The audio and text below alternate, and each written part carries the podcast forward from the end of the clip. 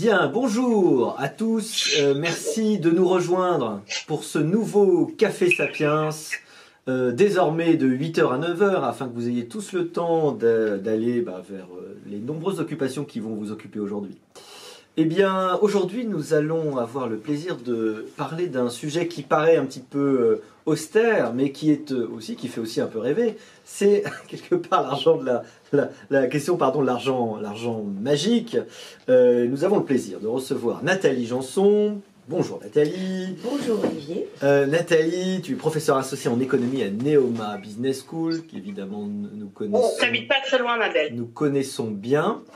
Et euh, nous allons parler aujourd'hui de la théorie monétaire moderne. L'argent magique, plus que l'argent facile, l'argent magique, existe-t-il? Est-ce que euh, vouloir équilibrer ses recettes et ses dépenses est une idée ringarde? On va avoir une heure pour en discuter, pour essayer d'en savoir plus. Toutes les questions aussi que vous euh, vouliez poser sans jamais oser les poser sur la théorie monétaire moderne, vous allez pouvoir les poser à, à Nathalie. Mais Nathalie, pour commencer, est-ce que tu peux commencer par euh, bah, nous dire euh, de quoi il s'agit, comment on peut définir cette théorie monétaire moderne? Il y a peut-être des étudiants d'ailleurs qui nous écoutent. Oui, euh, peut-être, on peut avoir caressé cet espoir-là en tout cas. La théorie monétaire moderne est donc née après la crise des subprimes, voilà, dans les, après les années 2008, 2008, tout à fait. Et euh, donc euh, c'est euh, professeur à- à- en particulier, donc Stéphanie Kelton, qui a lancé cette, cette idée qu'elle a donc mise en livre, puisque voilà, c'était le livre dédié au mythe de, du déficit. Et euh, l'idée, c'était qu'en fait, euh, en effet, euh, l'État, finalement, n'avait pas de contraintes comme, comme les autres individus dans l'économie.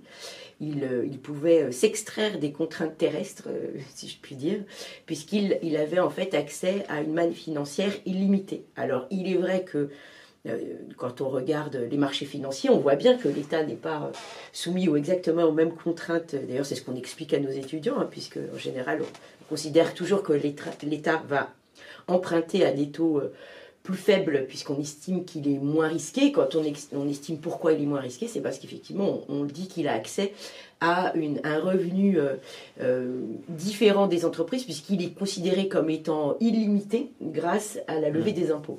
Et, et certains, et certains. Voilà, alors. Donc c'est l'actif sans risque par excellence. Exactement. Euh, Néanmoins, Ouais. on sait très bien que cet actif sans- risque par excellence, en fait, finalement, euh, il dépend de où on habite, puisque je pense que dans les dernières euh, 20 années, on a bien vu que des États euh, pouvaient se retrouver en défaut. Donc, euh, voilà. Donc, déjà, euh, c'est une condition qui n'est pas toujours remplie. C'est bon, un premier accro alors peut-être déjà. dans- voilà, dans alors un hein. premier accro, alors là évidemment on va retrouver euh, une explication euh, euh, sur le fait que ça ne s'appliquerait pas forcément à la Grèce. Alors dans la théorie euh, monétaire moderne, l'idée c'est de dire dès lors qu'un État est souverain, donc qu'il a euh, le pouvoir de battre monnaie et que sa monnaie a cours légal. Alors je rappelle brièvement, un cours légal ça veut dire qu'en fait euh, on est, les commerçants sont obligés de l'accepter et l'État est obligé de l'accepter dans le paiement des impôts. Ça veut dire ça cours légal. Donc dès lors que l'État a, cours a monnaie qui a cours légal, alors il peut en émettre à l'infini, euh, donc en monétisant euh, le déficit public. Donc ça va vraiment à l'encontre de euh, tout ce qui a fondé, je dirais, la partie monétaire de l'euro, Mhm. puisque l'euro s'est construit sur l'idée qu'on allait avoir une monnaie commune et que cette monnaie commune allait être émise sans qu'il y ait justement de, de, de lien entre la banque centrale qui l'émet et les États. Alors effectivement, la théorie monétaire moderne ne peut pas s'appliquer aux pays de l'euro, Mhm. puisque les pays de l'euro n'ayant pas euh, la possibilité d'émettre leur propre monnaie, oui. Effectivement, sûr. dans, dans, cette, euh, dans cette perspective, on voit bien que ça ne s'applique pas à l'euro et donc euh, ce serait une des raisons pour lesquelles la Grèce, en effet, euh, s'est retrouvée en défaut puisqu'elle n'a pas cette euh, possibilité de battre monnaie. Voilà, donc, c'est, c'est, euh, donc ça s'adresse à des pays qui ont des problèmes de sous-emploi, hein, puisque c'est très clair aussi qu'en fait l'objectif, c'est de résoudre le chômage. Voilà. Et de, de- d'y mettre toutes les ressources possibles, puisque c'est vraiment ça le message, quitte à créer des emplois qui n'ont pas de réelle euh, productivité, puisque c'est pas ça le problème. Le problème, c'est de résoudre le problème du chômage. Euh, donc à tout, à tout prix, euh, dans ces conditions-là. Et donc euh, d'é- d'émettre autant qu'il qu'il faut de monnaie pour pouvoir résoudre ce problème. Donc c'est vraiment ça, avec comme limite, parce que bon, ils savent très bien quand même que l'inflation est problématique, c'est la limite en fait qu'ils posent à ce cadre théorique. Ils disent, voilà, si lorsque l'inflation se manifeste, eh bien, il faudra arrêter. Mais néanmoins, ça ne devrait pas poser de problème. Il suffira de réaugmenter les impôts pour, pour qu'en fait on fasse un, effet de frein et euh, tout se passera très bien. Et, voilà, il n'y a aucun problème. On, on reparlera de l'inflation, mais ça va aussi à l'encontre quand même de la théorie monétariste, pour qui la monnaie n'est qu'un voile, c'est-à-dire que derrière des biens qui sont échangés, vous pouvez le convertir en monnaie, mais inventer de la monnaie, ça n'aura pour conséquence, évidemment, au bout d'un moment, que effectivement une augmentation des prix, une dépréciation, et donc à la fin vous vous retrouverez exactement dans la même situation. C'est euh, euh, la vérification, le prolongement euh, de la logique keynésienne, hein, en quelque sorte. Euh, oui, tout à fait. Ça s'inscrit vraiment dans la lignée keynésienne, puisqu'on sait que dans le cadre théorique d'origine, effectivement, les prix ont, sont dits euh, euh, rigides. Ça veut dire que effectivement, avant qu'ils augmentent, il va se passer un peu de temps. Donc Mhm. euh, l'inflation, on va pas l'avoir tout de suite. Et c'est aussi, s'inscrit aussi dans l'idée que de toute façon, ce n'est pas un problème, puisque la dépense publique ayant un, effet d'entraînement, Mhm. hein, puisque c'est toujours cette- multiplicateur. exactement Voilà. le multiplicateur. Donc de toute façon, quoi qu'il en soit, dès qu'on dépense, on va récupérer des recettes puisqu'on va relancer. Donc ça, c'est bah, le propre de l'économie, hein, puisque l'économie, euh, euh, dans une activité, l'activité, elle dépend elle-même d'autres activités. Donc forcément, quand on, on relance une activité, on va relancer plein d'activités autour. Donc cette idée qu'en fait, finalement, ça va générer des recettes supplémentaires et donc il n'y aura pas de problème de financement. Y a- on ne voit pas où est le problème, justement. Alors, le, titre de, Kelton, de Stéphanie Kelton, est quand même assez fort parce qu'il le mythe du déficit, la théorie monétaire moderne et la naissance de l'économie du peuple. Euh, The Birth of People's Economy, c'est comme ça qu'il le Tout livre à peut traduire. L'économie du peuple, euh, effectivement, ça, ça, ça fait envie. Alors, euh, qu'est-ce qu'on peut penser de cette théorie monétaire moderne euh, aujourd'hui? On va, sans trahir un secret, mais juste après ce petit déjeuner, publier une note que tu as écrite qui s'appelle Modern Monetary Theory, une théorie ni moderne ni monétaire. Alors en quoi est- n'est-elle ni moderne ni monétaire?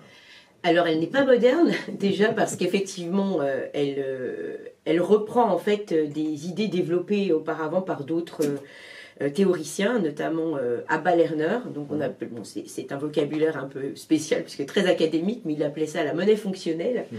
Mais c'était déjà cette idée que euh, finalement l'État a ce privilège, euh, pareil, de battre monnaie, et donc de toute façon, il, euh, grâce au cours légal, il peut tout à fait euh, émettre tant qu'il veut. Il trouvera de toute façon euh, preneur euh, de, de, de- des titres d'obligation qu'il va émettre.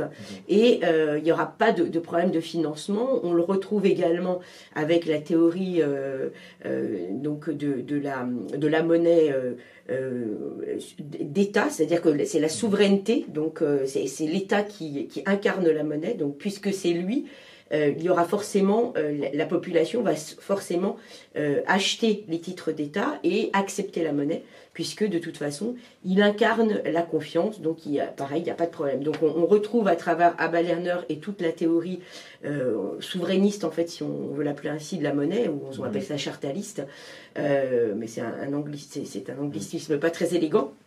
On retrouve cette idée que de toute façon, grâce au cours légal, on peut, euh, l'État peut tout, à fait émettre autant de monnaie qu'il veut sans aucune limite et que donc il peut financer ses ses dépenses publiques. Donc ça, c'est pour dire qu'effectivement, il n'y a pas de modernité euh, dans, cet aspect-là, puisque c'est déjà des principes qui étaient euh, évoqués par d'autres théoriciens.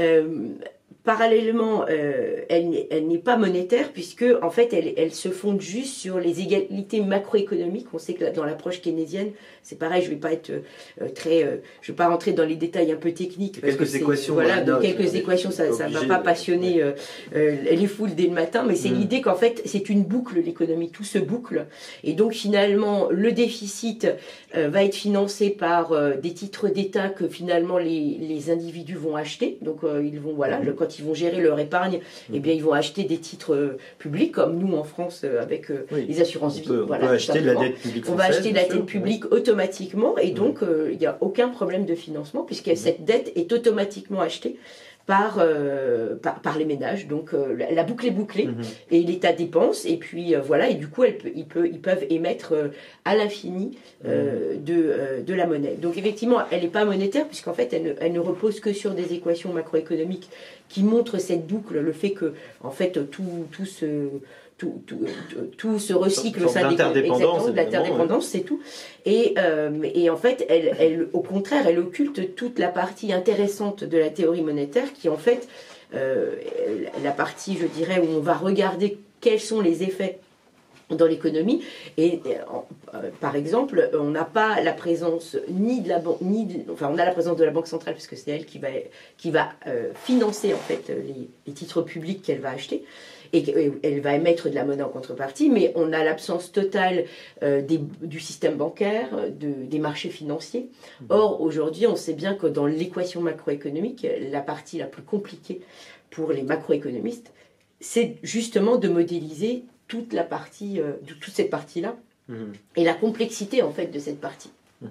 Alors, pour défendre un peu la, théorie monétaire moderne, il y a quand même depuis longtemps un mystère qui est que l'inflation n'était pas revenu malgré une création monétaire absolument massive, euh, ce qui permet de vérifier, euh, ce qui montre plutôt que les effets sur, euh, bah, peut-être sur le chômage, que finalement les chiffres sont pas mauvais, prouvent que on a eu raison hein, d'avoir cette politique monétaire expansionniste, ces, ces, politiques qu'on perçut au départ comme anormales, mais qui sont devenues un peu notre nouvelle normalité. Euh, oui, tout à fait. Euh, il est clair qu'aujourd'hui, quand vous voulez euh, convaincre que, que finalement financer à l'infini des titres publics, c'est pas une bonne chose, c'est sûr que vous, vous n'avez pas les éléments contre, en, votre faveur, en, tout cas, pour l'instant, puisque les, les, chiffres d'inflation sont relativement faibles depuis maintenant très longtemps. Ça fait presque 20 ans qu'on a, qu'on a pu tellement côtoyer l'inflation. Alors sur ce thème-là, il y a, plusieurs, euh, plusieurs dimensions. Déjà, la première, c'est qu'effectivement, dans les pays euh, développés, puisque l'inflation, elle existe encore, vous voyez bien des pays comme le Venezuela, euh, il, y a des, poches, il y a des pays où il y a des poches d'inflation. Donc, elle n'a pas disparu, mais il néanmoins hyperinflation. Donc, dans, dans, certains cas, elle est bien là. Donc, voilà. dans les pays développés, il est vrai qu'elle a relativement disparu. Alors, il y a plusieurs phénomènes qui peuvent l'expliquer. Euh, d'une part, euh, on, peut y voir la, globalisation de l'économie, c'est-à-dire qu'effectivement, toutes nos économies sont très ouvertes. On a une concurrence importante et en fait, on a des prix qui sont, la plupart des prix sont exposés à la concurrence internationale, ce qui fait qu'en fait, on est plutôt rentré depuis cette globalisation dans une dynamique de baisse des prix, euh, voilà, bah, par l'effet du commerce et de l'exposition à la concurrence. Il y avait de la déflation liée au marché qui finalement compenserait euh, l'inflation qu'on aurait dû avoir en, absence de déflation. Voilà, exactement. C'est-à-dire qu'en fait, il y a une tendance à la baisse des prix mm. euh, parce que on a cette globalisation de l'économie et euh, qui effectivement qui ne qui en fait du coup ne, a contribué à ce que l'inflation n'émerge pas. Mm-hmm. D'autre part, ça l'a caché quoi, peut-être. Ça, exactement, ça l'a caché. Exactement. Et puis, par exemple, si on prend la crise de 2008, il faut pas oublier que à cette époque, les prix auraient dû baisser fortement euh, dû à, la situation, en tout cas aux États-Unis, c'est clair. Euh, et en fait, ils ont faiblement, la déflation n'a pas été si importante. Donc là, c'est pareil. Euh, alors, c'est de l'analyse contrefactuelle, c'est très compliqué à montrer, mais néanmoins, il est vrai que si les autorités monétaires n'étaient pas intervenues, la baisse aurait été beaucoup plus massive. Mm. Et effectivement, il est difficile de, dire jusqu'où ça aurait pu baisser, mais finalement, ça, la déflation a été modérée par mm. rapport à, à, l'impact de la crise. Euh, donc voilà, donc ces phénomènes évidemment masquent. Il y a aussi une autre donnée très importante, c'est que le système monétaire et bancaire a s'est profondément modifié euh, au cours de ces 30 dernières années. Mhm. Euh, le marché financier a pris beaucoup d'ampleur. On a eu aussi euh, l'existence des marchés monétaires qui ont accru la liquidité. Et le point d'entrée de la monnaie aujourd'hui n'est plus tellement le système bancaire, mais le système financier.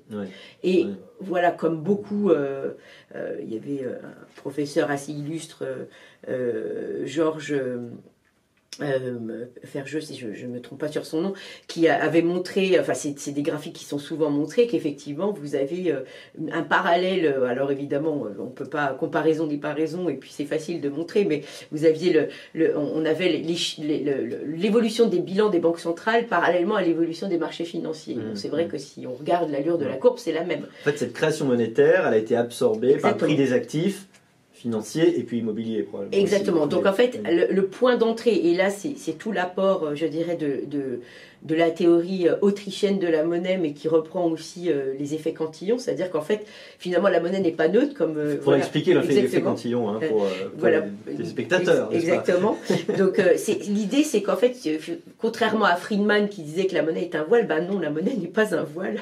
C'est toute la complexité de la monnaie parce que mm. quand elle entre dans un, en fait, elle va, elle va avoir un effet bénéfique là où, mm. où, elle a son point d'entrée, hein, mm. puisqu'elle va entrer elle va y aller à la recevoir. Et ceux-là, effectivement, euh, la reçoivent dans un contexte où finalement il n'y a pas de hausse des prix puisque c'est les premiers à la recevoir. Donc eux vont l'utiliser.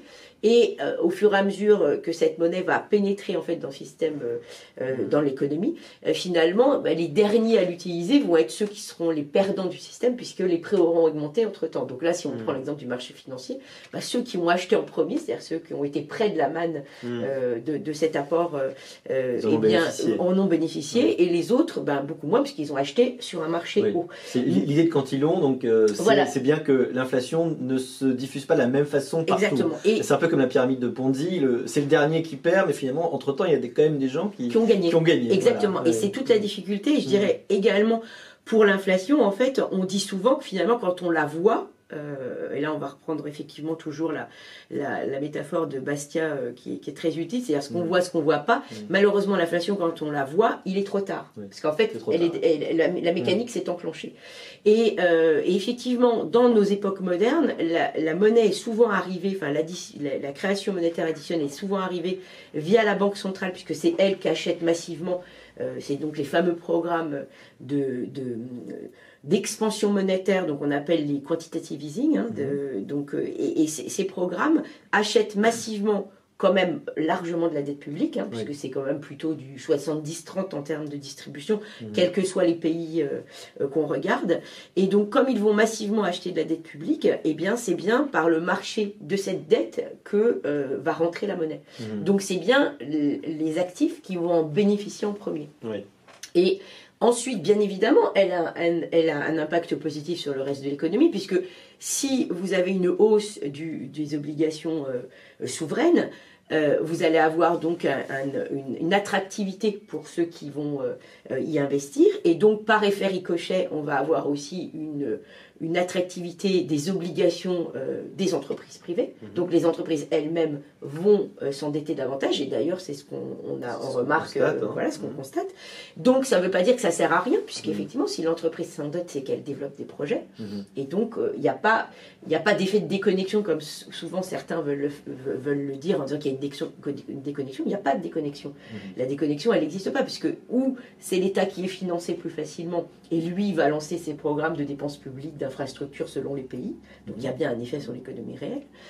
Et, si, et, par effet d'entraînement, on a euh, également le marché de la dette privée qui, lui, est également plutôt au beau fixe et qui va donc permettre l'endettement des entreprises qui vont donc développer des projets et donc créer de l'activité. Donc mmh. on ne peut pas dire que, que c'est faux, de, que, que, cet argent ne sert à rien et qu'il est euh, quelque part là-haut.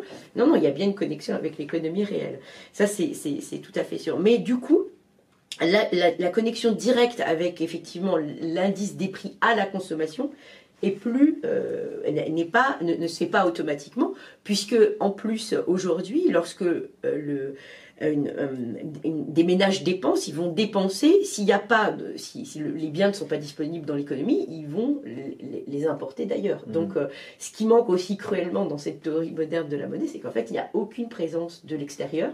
C'est-à-dire qu'on a l'impression que c'est un circuit fermé. C'est un peu gênant. C'est un peu comme, comme Keynes d'ailleurs. C'est le reproche qu'on donnait au keynésianisme. Hein. Exactement. C'est que surtout dans un pays comme la France qui importe énormément. Exactement. Et donc là, on n'a on n'a pas de présence des marchés internationaux, on n'a pas de présence du taux de change c'est-à-dire qu'on a l'impression que finalement, bah, on va mm. émettre de la monnaie et, et bah, il n'y aura aucune conséquence. C'est plus facile pour le dollar que pour l'euro. par exemple, sans doute. hein. Alors, je, je me suis souvent demandé si c'était pas le prisme, le fait que Oui. Stéphanie Kelton finalement soit, soit Vu les. États-Unis, c'est plus facile à dire. Bien hein. évidemment, Mm. puisque euh, étant donné que le- les États-Unis, c'est bien évidemment le seul pays, qui n'a pas cette préoccupation de taux de change, puisque sa monnaie est plus demandée à l'extérieur que. euh, Voilà. Et quoi qu'il arrive, et quoi qu'il arrive. Donc ils ont l'impression que plus ils en produisent et plus il y aura de la demande. D'autant plus que non Mm. seulement ils ont la chance d'avoir une monnaie internationale, mais aujourd'hui elle est quand même là pour rester longtemps, parce qu'ils ont un marché financier international. Et ça, c'est souvent Mm. euh, une dimension qui est euh, qui a tendance à être, à être pas suffisamment soulignée, je trouve, c'est qu'en fait, ce qui fait perdurer le dollar, c'est la dominance de ces marchés. Ouais. Aujourd'hui, euh, si vous, on, est, on, on se pose le- le- le- le- en tant qu'investisseur international, le marché où vous allez investir, où vous allez gérer les liquidités, c'est euh, les États-Unis, c'est le marché américain. Mm. Parce Mm. qu'il est extrêmement actif, extrêmement liquide, et nous, nous sommes moins en Mm. Europe. Alors, effectivement, on essaye de promouvoir euh, les- les- le marché des capitaux unifiés, enfin, on peut, on peut tout essayer, il n'y a pas de problème. Néanmoins, on n'a pas cette dynamique aussi parce qu'on n'a pas les investisseurs en face. C'est-à-dire que euh, en moyenne, si on prend le cas de la France, vous serez bien d'accord qu'on n'est pas des investisseurs aguerris. D'accord On est des, as- des, des acheteurs de, de produits d'assurance. Voilà, le livret A et l'assurance vie Voilà. en, Des, en- des voilà, trucs à taux euros. négatif réel, en fait. Exactement. On n'aime pas beaucoup le pas. risque. euh, voilà. Ouais. Donc, euh, donc forcément, euh, par rapport à ça, le, le degré de liquidité et d'échange, forcément, entre un marché américain où il y a en plus la présence d'une de fonds de pension. Nous, on n'a Oui. pas de fonds de pension. Donc, tous ces éléments pension. font que Mm. On, on accroît la dominance euh, de fait euh, de- des États-Unis, c'est-à-dire qu'on on va leur euh, rendre service en, euh, par, par nos structures différentes institutionnelles. On, Mm. En fait, on renforce leur domination. Et, euh, et, et- et- et donc, de ce fait, effectivement, c'est- un prisme très américain que de se dire que finalement, bah, le taux de change, Ouais. c'est pas grave, Ouais. euh, que de- notre dette sera absorbée. Ouais. Puisqu'effectivement, dans des, dans des, aujourd'hui, Et en effet, elle l'est. elle Ouais, l'est, elle ouais, puisque dans des portefeuilles, alors elle l'est, et euh, elle l'est d'autant plus que euh, aujourd'hui la réglementation, mais ça, ça vaut pour toutes les dettes publiques de bonne Mhm. qualité, euh, va favoriser la détention de, Mhm. de titres souverains de bonne qualité. Mm. On peut regarder dans les Oui, les euh, obligations de précaution font Exa- que. Exactement. faut Si, quand vous êtes investisseur institutionnel et que vous, de- vous avez, par l'effet de la réglementation euh, bancaire et financière, vous avez des obligations de détention d'un certain pourcentage de titres publics. ouais. Mm. Donc, euh, en effet, euh, de ce point de vue-là, ceux de la théorie monétaire moderne n'ont pas tort. Il y a euh, systématiquement un débouché pour la dette publique beaucoup plus important qu'il que, était le cas, que c'était le qu'autrefois. cas autrefois. Voilà. Alors il y a plein de questions en ligne, euh, parce que visiblement, alors attention à ceux qui nous écoutent, si vous pouvez couper votre micro, euh, c'est plus agréable pour tout le monde. Voilà, merci beaucoup. Euh, alors parmi les questions, euh, la théorie moderne, enfin la moderne monetary theory, Mm. n'est-ce pas, peut-elle expliquer le fait que nous créons actuellement beaucoup d'emplois avec peu de croissance? Pour le, le cas post-Covid en France, Mm.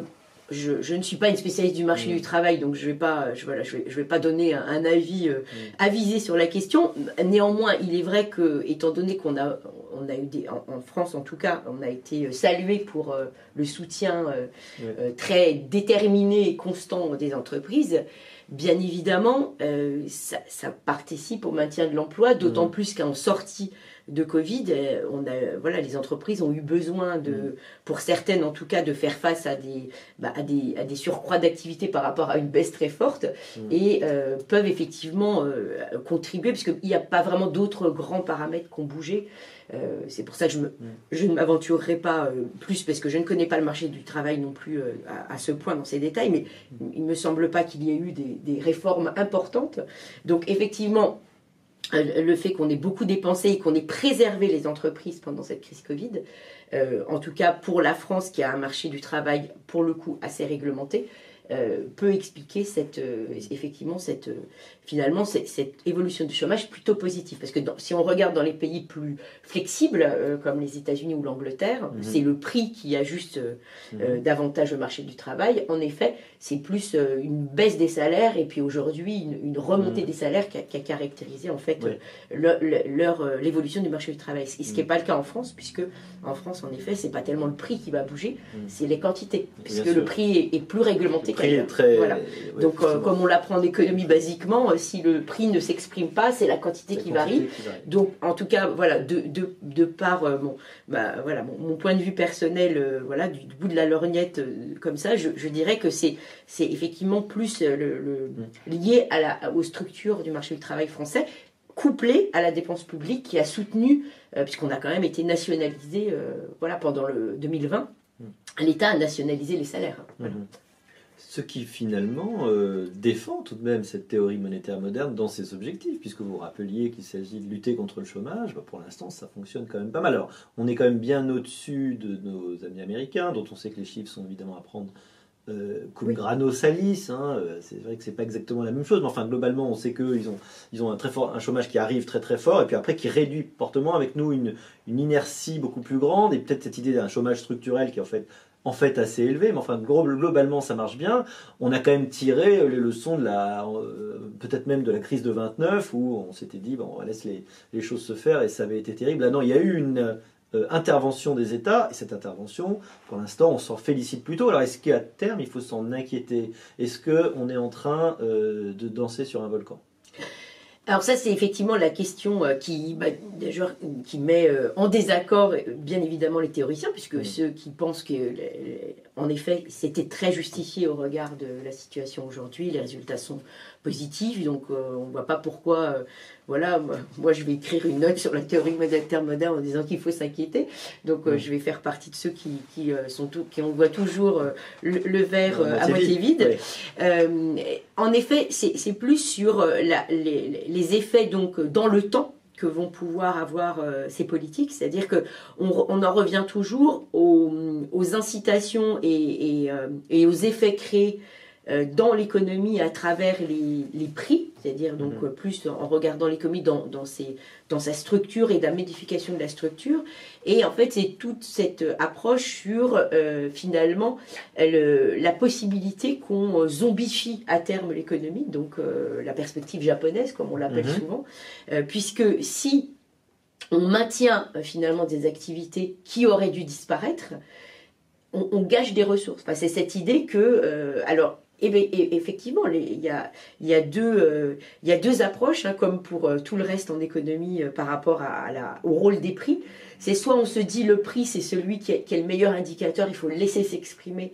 Et du coup, on a une évolution peut-être plus chaotique parce qu'il va monter et descendre au flux, au, selon les conditions euh, économiques. Euh, et il y a ceux qui disent, bah non, il faudrait pas le laisser s'exprimer parce que euh, il va y avoir euh, des, parce que le chaos, il faut préserver les, les, ménages du chaos ou les individus. Il faut, il faut que l'État assure ce, ce service-là, mais avec à terme peut-être une moindre efficacité, c'est-à-dire retrouver ce que les caractéristiques aussi de notre économie française, c'est-à-dire avec jamais une économie très forte, de croissance très forte, puisque finalement, comme on protège, eh bien, on va finalement avoir une, économie, qui va croître à, des taux euh, plutôt mous, mais et qui manque en fait de dynamisme par rapport à ça.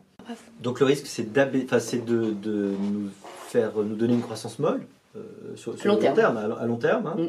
Et, est-ce qu'il n'y a pas aussi celui justement de la croissance d'inégalité liée à la, à la détention d'actifs euh, dont certains ont été gonflés justement euh, Je parle de l'immobilier par exemple, qui fait qu'il y a des inégalités intergénérationnelles, qui peuvent d'ailleurs poser problème socialement. Mm. Oui, oui, tout à fait. Alors ça, c'est assez drôle parce qu'effectivement, ceux qui sont plutôt à défendre la théorie monétaire moderne. En fait, aujourd'hui, euh, pointe du doigt. C'est plutôt classé à gauche normalement. Oui, hein, et, et, d'ailleurs, pointe du doigt aujourd'hui se fait. C'est-à-dire disent.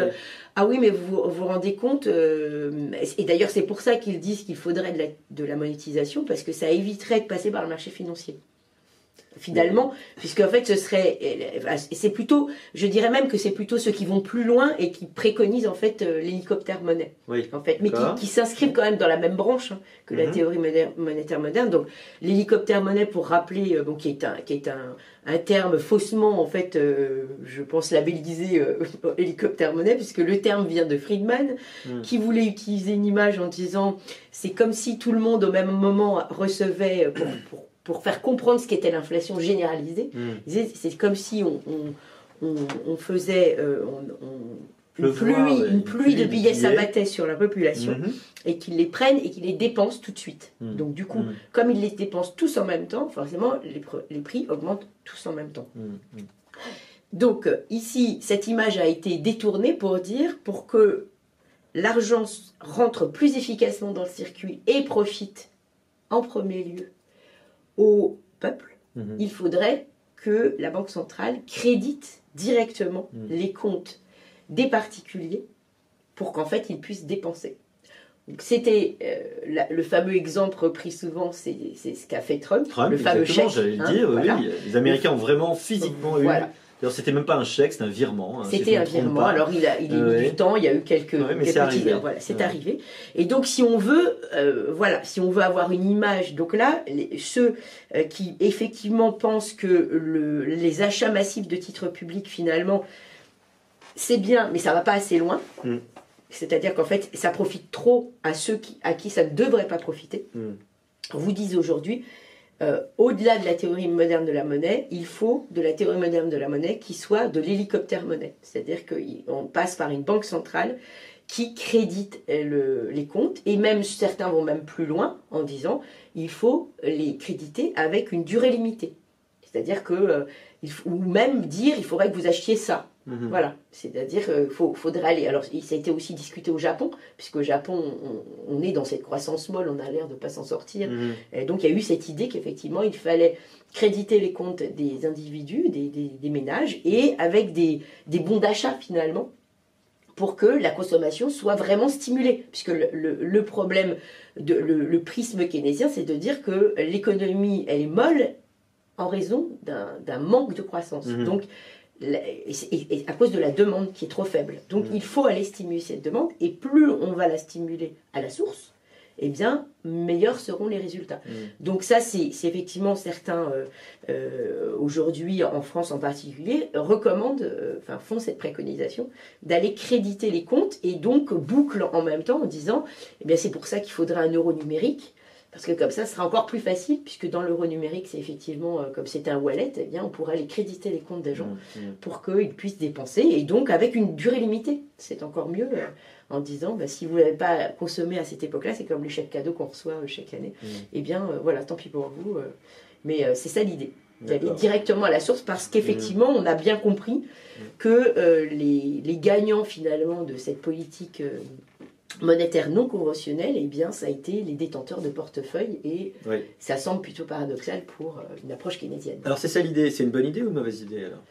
Alors, moi, évidemment, je la juge mauvaise, puisque là, on va encore un pas de plus. hein. On, a, on a décidé que la Banque centrale devait décider de ce qui était bon et pas bon. Donc là, on enlève totalement, puisque a priori, euh, le financement de l'économie, c'est quand même pour financer les projets privés. Donc là, c'est la Banque centrale qui va dire, ou en, en tout cas le gouvernement, euh, via la Banque centrale, qui va décréter des, des- des- voilà, des sommes d'argent qui devraient être créditées. De, si, si elle veut vraiment pousser des secteurs, bah, elle dira euh, bah, je voudrais euh, que c'est des chèques cadeaux pour telle activité, par exemple. Imaginons Oui. qu'on veuille re- relocaliser un des chèque activités. Alimentation ou un ouais. chèque, effectivement, ça permet d'orienter la consommation.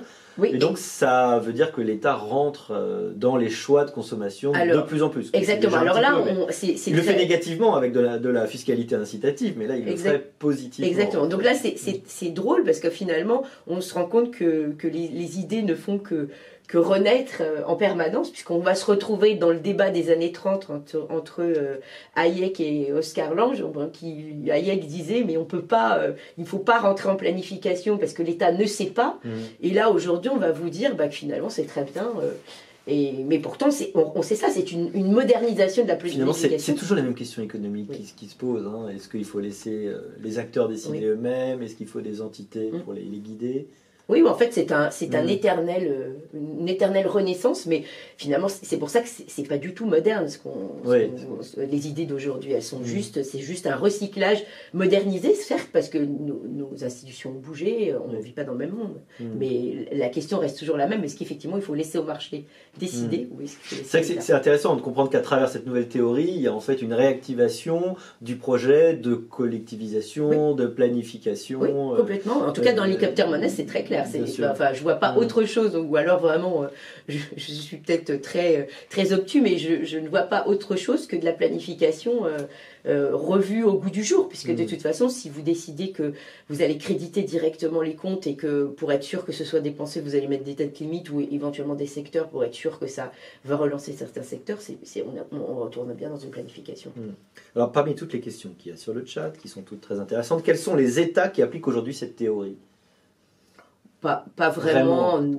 Il n'y a pas vraiment d'État qui va. Disons qu'aujourd'hui, on a plutôt, euh, euh, étant donné la politique monétaire non conventionnelle, euh, il est clair qu'on est plutôt dans une phase où finalement la dette souveraine existe partout, elle explose partout, enfin dans tous les pays mmh. aujourd'hui qui développés. On, voilà, on a une dette Covid qui est absorbée par les marchés parce que de toute façon, il n'y a que ça de disponible. enfin, je veux dire, il y, a, aussi de la dette privée, mais ce que je veux dire, c'est que dans dans, les, dans, dans une, une, activité euh, qui a été dominée par l'État, ben oui, forcément. Euh, donc, euh, on, va, on va dire que la théorie monétaire moderne, elle est un peu partout aujourd'hui comme étant quelque chose qui semble soutenable, comme le point que, que qui a été soulevé précédemment. C'est-à-dire mmh. qu'on a l'impression qu'effectivement, ça marche. Mmh. Aujourd'hui. Oui, aujourd'hui ça marche. Jusqu'ici tout va bien. Jusqu'ici tout va bien. qui se jette du haut de l'immeuble jusqu'à ce qu'il touche le, sol. Voilà. Alors ça nous ça nous mène à la question comment on parvient à se désintoxiquer alors, de, de l'argent magique? Alors là, c'est une question effectivement, euh, euh, je pense, euh, compliquée parce que, comme je disais tout à l'heure, finalement, le, risque d'explosion enfin, du type crise de la dette souveraine, on a un peu du mal à l'imaginer pour le cas des États-Unis. Mhm. voilà, si on prend les mhm. États-Unis qui dépensent beaucoup, bah, regardez même le Japon, je veux dire, ils sont à 250 de, de dette publique, euh, même pas peur. Enfin, je veux dire, y a oui, pas, parce qu'elle est, parce qu'elle est détenue localement en grande Exactement, hein. mais bon, je veux dire, c'est quand même étonnant, quoi. Je, on se dit, tiens, mais. Euh, euh, alors effectivement, ils le payent par une économie molle, il n'y a pas de doute. Mhm. alors les États-Unis, sans doute, auront moins ce problème de l'économie molle parce qu'ils ont des institutions et ils ont une, une, appétence au risque qui est différente et, leur dette va toujours être détenue. Donc à moins mhm. qu'il se passe vraiment quelque chose de très grave, enfin, des renversements euh, importants aux États-Unis, je, ne vois pas non plus un défaut de la dette américaine. Donc on hmm. risque de rentrer dans un cycle où finalement on a une espèce de détatisation rampante qui, euh, bah, du coup, va, donner lieu à une espèce de, bah, il va y avoir des favorisés, des moins favorisés finalement. C'est un hmm. peu comme ça qu'on l'analysera. C'est-à-dire qu'il y, y, a des secteurs qui vont bénéficier de ces, de, de, ces conditions très favorables et puis bah, d'autres non mais sans grand soulèvement, puisque de toute façon, euh, finalement, il y a quand même un moteur derrière qui tourne. Et, euh, et en cela, c'est plus pernicieux finalement que la planification, la bonne vieille, planification à la russe.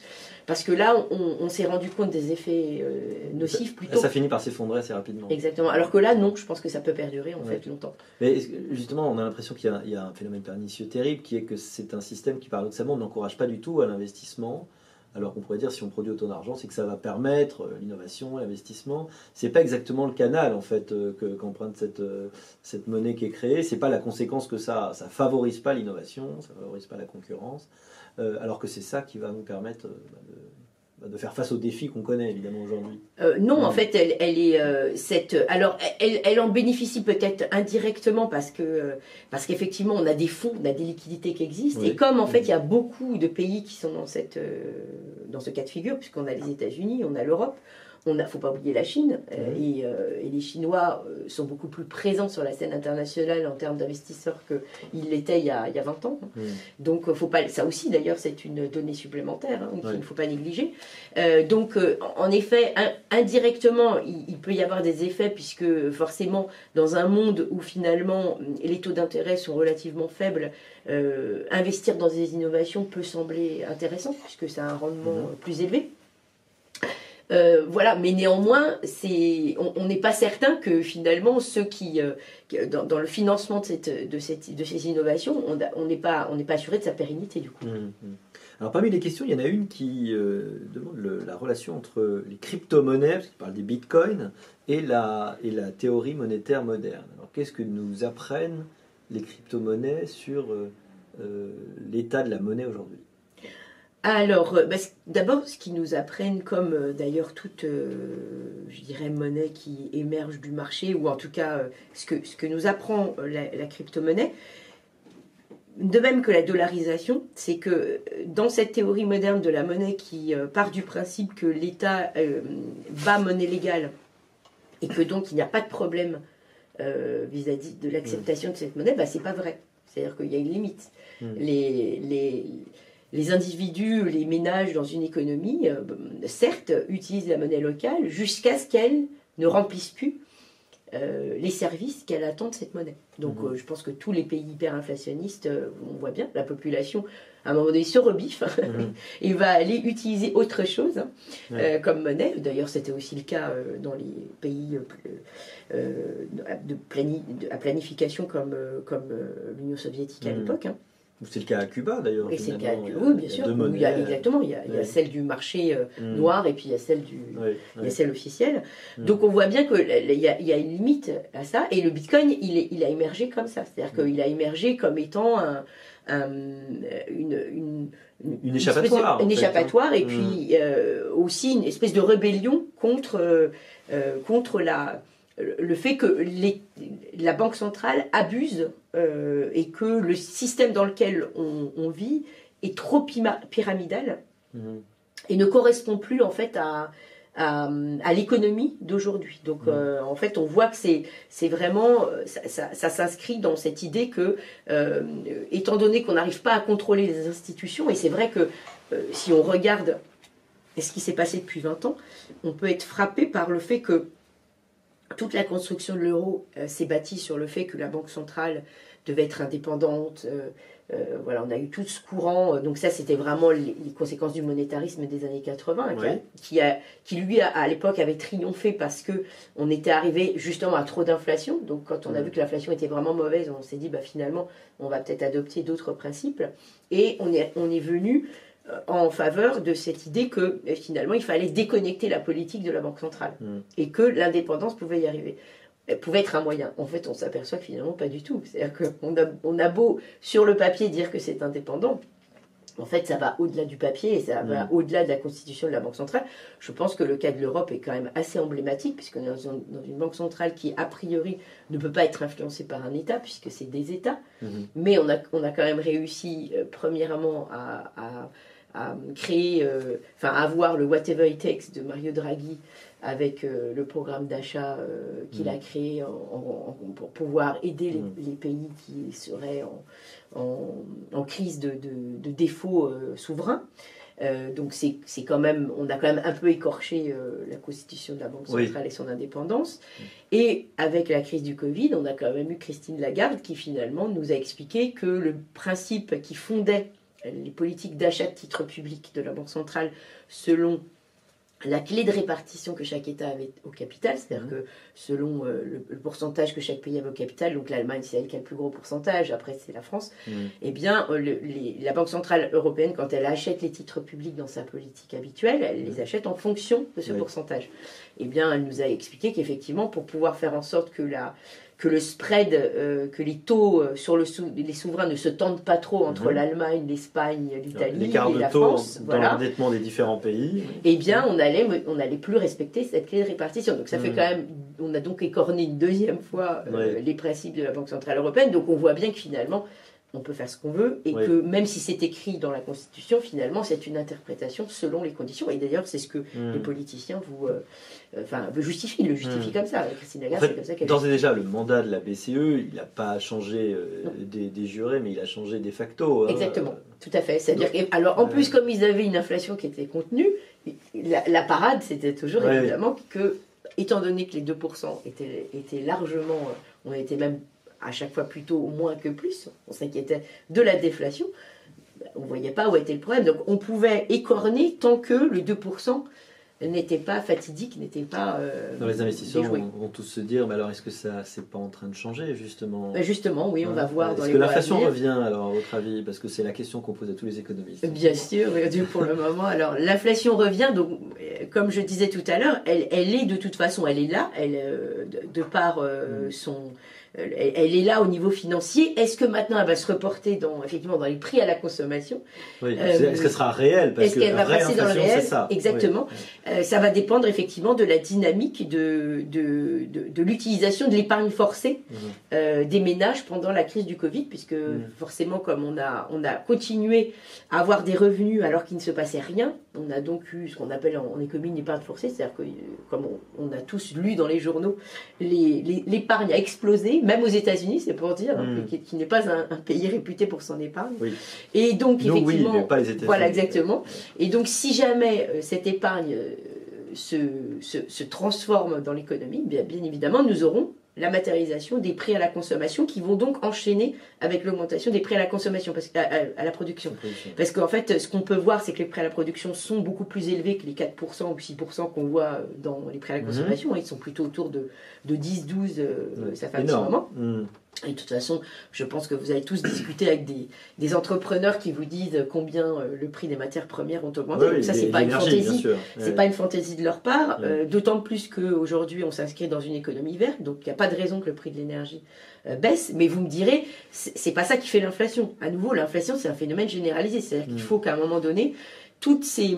ces augmentations, elles vont se répercuter. Oui. À un moment donné, vous pouvez rogner sur les marges, mais à un moment donné, vous êtes Alors, effectivement, ça, ça, va, ça va se répercuter selon mm. votre degré d'exposition euh, à la concurrence et selon mm. ce que la concurrence va faire aussi. Parce que mm. c'est toujours pareil, c'est un jeu par rapport à, aujourd'hui au monde entier. Donc, si effectivement en Chine, on a aussi des tensions qui vont se répercuter dans les prix et que finalement, bah, ils vont aussi augmenter leurs prix, que du coup, là il y aurait de l'inflation. Effectivement, du coup, ça peut générer. Sinon, vous ne pouvez pas augmenter vos prix, donc vous fermez. Ça veut dire que vous êtes, vous n'avez plus la rentabilité nécessaire aussi. Oui, exactement. Donc on, verra si ça et c'est pour ça que finalement, dans, dans notre monde très compliqué, très globalisé, mmh. euh, finalement, l'inflation. Ouais. Exactement, mmh. l'inflation et la et, euh, et, je dirais les faillites, en fait, elles sont interconnectées, si on y réfléchit bien. Mhm. Euh, beaucoup plus qu'avant, où finalement, dans une économie un peu euh, fermée ou réglementée, comme, comme, comme encore des économies comme l'Argentine ou, des pays comme ça, qui sont finalement où l'inflation va s'exprimer beaucoup plus rapidement. En mhm. fait, nous, non, elle ne va pas s'exprimer rapidement. Et c'est pour ça que c'est très compliqué de savoir. Bon, Nathalie, que faire des banques centrales? Ah, c'est une, une, bonne question. Alors, bon, moi, je, les fermerais bien, mais c'est pas possible. ça fait du chômage. Voilà, bah oui, ça, occasionnerait du chômage. Bon, ceci dit, ils sont mm. moins nombreux qu'à l'époque où on en avait euh, chacun, chacun une. Mm. Euh, bon, même si effectivement les entités locales ont survécu. Bah, l'idée de, de, retrouver, euh, bon, on, retrouve quand même l'idée d'avoir des banques centrales avec des règles automatiques, hein, comme on a pu. Euh, comme Réaffirmer l'indépendance. Bah, parce que mm. finalement, euh, je, je, je, vais faire une analogie, mais mm. qui, qui, peut paraître un peu, euh, un peu tordue. Mais finalement, le bitcoin, je dirais que c'est le, le, c'est la théorie de Friedman poussée à son extrême. C'est-à-dire qu'en fait, ce que dit le bitcoin quand il est, il est né, c'était de dire il y a trop de décisions humaines influencées par la politique, il faut automatiser la règle. Ce qui est très drôle, c'est que Friedman lui-même le disait. Hein, il disait que pour éviter que les politiciens mettent euh, la main sur la Banque centrale, il faudrait euh, une règle automatique. Mhm. Et il avait songé une règle automatique produite par l'informatique. Euh, sur la fin, de, quand on regarde ses dernières interviews, il en parlait de ça. De, oui, donc il était très visionnaire mhm. puisqu'il parlait de l'argent, de, la monnaie informatisée. Mhm. donc il, il, était plutôt pas, mal, pas mauvais là-dessus. Et, et, en fait, on, s'aperçoit que finalement, ben, ce serait peut-être ça qui, qui, nous permettrait de réellement avoir une indépendance, puisque là on s'aperçoit que finalement l'indépendance, on a mis euh, son mouchoir dessus, mm. et que c'est très compliqué. Donc finalement, l'automatisation de la règle serait peut-être le seul échappatoire, mm. puisque si on ne pouvait pas changer à cette règle, bah, finalement euh, on n'aurait pas ces manipulations au, gré du contexte économique. Mm. Alors, parmi les questions qu'il y a, euh, il nous reste 9 minutes, quelle nouvelle théorie peut-on développer pour contrecarrer la théorie moderne. Quelle est la, théorie moderne-moderne, la néo-moderne euh, qu'on peut proposer euh, pour contrecarrer cette théorie moderne? Euh, oui, c'est une très bonne question à laquelle ça fait longtemps que je réfléchis aussi. Mm. C'est-à-dire qu'aujourd'hui, on voit bien que la, monnaie, elle a un, rôle différent. Enfin, en tout cas, elle a des circuits qui sont différents. Mm-hmm. Elle a une complexité aussi différente. Je pense que bah, par exemple, tout, ce qui était l'apport de l'économie autrichienne qui, me semble plus riche parce qu'elle va dans les prix relatifs, dans comment le fait que la monnaie, donc en reprenant ces fameux effets cantillons, le fait que la monnaie arrive par un côté et va distribuer des effets, va donc modifier les structures de production, elle est très intéressante. Mais comme aujourd'hui on est dans des productions qui sont différentes, puisqu'on est sur le numérique, sur, mhm. c'est compliqué à, donner une traduction euh, mhm. du rôle de la monnaie. Il faudrait effectivement pouvoir pousser plus, enfin moderniser cette approche par les points d'entrée. En tout cas, moi, c'est ça qui mhm. me semble le plus intéressant euh, dans, la, dans, la, modernisation de, de l'approche de, de, la monnaie mhm. et aussi l'incorporation donc euh, des, des, euh, des crypto-monnaies qui, elles aussi, rebattent, je pense, le concept de monnaie. Mhm. D'ailleurs, à, à, tel point que je pense que c'est pour ça qu'on ne comprend pas toujours les implications. Euh, puisque les crypto-monnaies, en fait, euh, vont proposer un mode de confiance alternatif. C'est-à-dire que dans nos économies, c'est les banques et la Banque centrale qui font, mm. la, qui font la confiance et, les et donc qui permettent ces échanges transactionnels, mm. les, transactions. Or là, en fait, on va confier un protocole informatique. Mm de générer cette confiance. Ça fait même disparaître le problème de la, du tiers de confiance. Exactement. Et donc ça veut dire qu'on est dans un système plutôt lean, si on veut utiliser les termes managériaux, mhm. qui font repenser en fait la, la, structure même de l'économie. C'est-à-dire que finalement on pourrait s'échanger des choses, mhm. des propriétés plus que... On pourrait revenir presque dans une économie de troc 3.0. Mhm. grâce à en fait, aux crypto-monnaies. Donc je pense qu'il y a beaucoup de, de, champs à investiguer au niveau de la monnaie qui, euh, qui rendent le futur très passionnant. Finalement, le déficit, est-ce que c'est un mythe ah, Comme le dénonce évidemment hein, euh, Stéphanie Kelton hein, dans son livre. Le mythe, déficit mythe. Eh bien, oui et non, c'est-à-dire que à force d'avoir la dette publique qui est présente sur le marché et euh, qui représente, qui est toujours considérée comme sans risque, hmm. en tout cas pour les États euh, qui n'ont pas de problème de, de recettes fiscales, c'est-à-dire qu'ils engrangent leurs recettes fiscales relativement bien. Euh, et pour ça, en France, on est plutôt bon. Euh, finalement, le déficit se, se, finance relativement facilement sur les marchés. Hmm. Donc de ce point de vue-là, on ne peut pas dire qu'ils aient tort. Euh, maintenant, euh, le problème, c'est que finalement, ça crée sans doute des méfaits euh, dans l'économie plus invisibles. Mhm. Et, c'est dommage, en fait, pour, pour les sources vives de l'économie, je pense. Mhm. Euh, c'est quand même une euh, aujourd'hui une leçon qu'on doit essayer, auquel on doit essayer de réfléchir au moment des élections présidentielles, euh, puisqu'on a des programmes qui vont nous proposer des chiffrages plus ou moins sérieux, une reprise en main plus ou moins sérieuse. Et c'est vrai que cette théorie monétaire moderne, elle vient à un point nommé pour tous ceux qui n'ont pas tellement envie de parler d'efforts, de parler, de parler de rationalisation des dépenses. Donc, euh, ce que vous diriez aux candidats, c'est euh, faites attention quand même. Euh, oui, oui, tout à fait. C'est-à-dire que les, ce, qui, ce, qui, serait important, c'est effectivement de dire que l'épisode qu'on a vécu, alors l'épisode Covid, on va, on va le cantonner au Covid et on va pas prendre de mauvaises habitudes pour le futur. Mais mmh. là, en effet, on a vu qu'à l'approche des élections, on est quand même rentré dans, dans des habitudes qui semblent perdurer, et notamment le fait qu'on ait décrété le chèque inflation, mmh. euh, enfin qu'on ait décidé chèque inflation plutôt. Euh, moi, je l'ai pas pris comme une bonne nouvelle. C'est-à-dire que non seulement vous a nationalisé vos revenus euh, parce que, en effet, face à un virus où on a obligé des entreprises à fermer, puisque là c'est l'État qui a décidé, mm. on se dit, bah, en effet, ça crée des externalités négatives, donc c'est à l'État de s'en inquiéter puisque c'est lui qui les crée.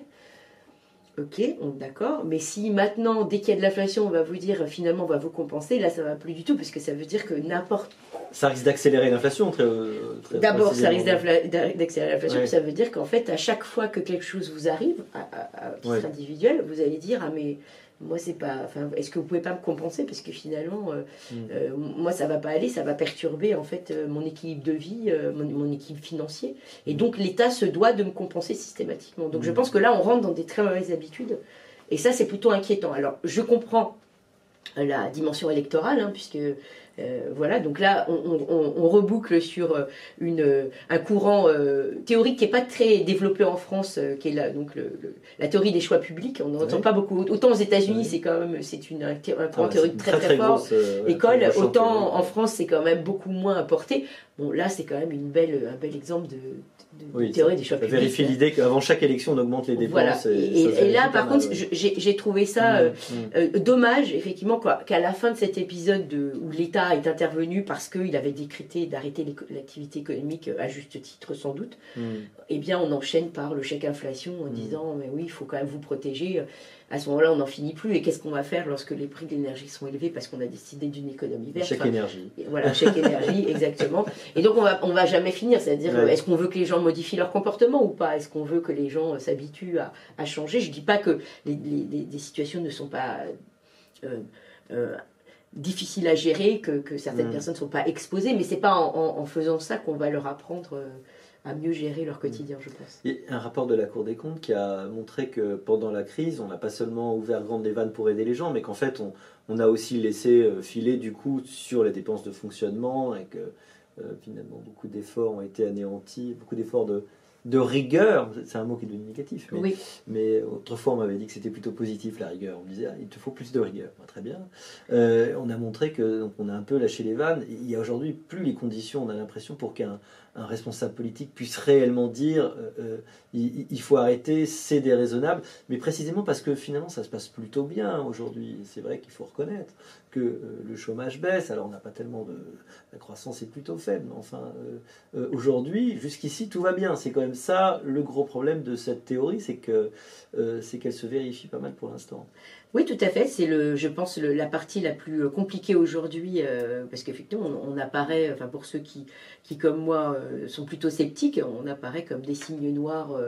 des rabat-joie qui vont dire voilà et qui vont mm. dire qu'en fait voilà tout se passe bien pour c'est quoi enfin quel est le problème? Pourquoi est-ce que on veut absolument arrêter cet état de grâce qui semble s'être abattu sur nous mm.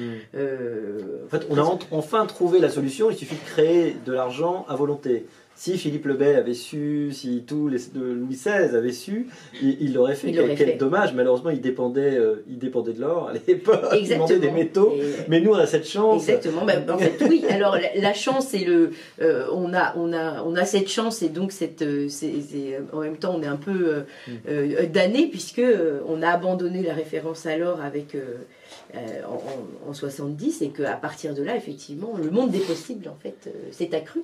Euh, et, dès lors où tout le monde fait pareil, finalement, bah, l'inflation, elle ne se voit pas. Puisque si vous êtes tous en train de dépenser et que tous vos prix augmentent en même temps, bah, finalement, ça, ne voit, ça ne se voit pas au niveau global. Euh, en fait, on a mis 40 ans à s'apercevoir qu'on était enfin libéré des métaux et qu'on pouvait, pouvait se lâcher. Exactement. Sauf que on risque un jour, c'est bien ça l'idée, un jour de s'en mordre les doigts, mais quand on s'en Par des effets pervers, en fait. Il sera trop tard. il y a plein d'effets pervers qui qui nous intoxique un peu comme euh, un gaz inodore qui petit à petit nous tuerait. Euh, je dirais que la crise des années 70 mm. ça a été le dernier sursaut euh, qui a été provoqué par l'existence d'un système de référence or voilà, mm. puisque du coup, c'est lui qui a provoqué euh, le, fait qu'on a vu qu'en fait, c'était. Mm. Effectivement, il y avait de l'inflation. Mm-hmm. Mais dès lors où, finalement l'or a, disparu comme référence monétaire, effectivement, on vient de s'apercevoir avec les différents épisodes 2008 et puis la crise de la dette souveraine grecque et puis la crise mm. Covid que finalement, on pouvait très bien continuer sans qu'il ne se passe apparemment rien de grave. Nathalie Janson, il est 9h, je vais rendre l'antenne. Euh, je te remercie euh, de ces explications. Évidemment, euh, le débat n'est pas terminé, mais vous allez pouvoir retrouver en ligne dans très peu de temps sur le site internet de Sapiens la note Modern Monetary Theory, une théorie ni moderne ni monétaire. Et voilà, nous continuons le débat. Je vous souhaite à tous une excellente journée. Merci encore. Merci, bonne journée. Au revoir.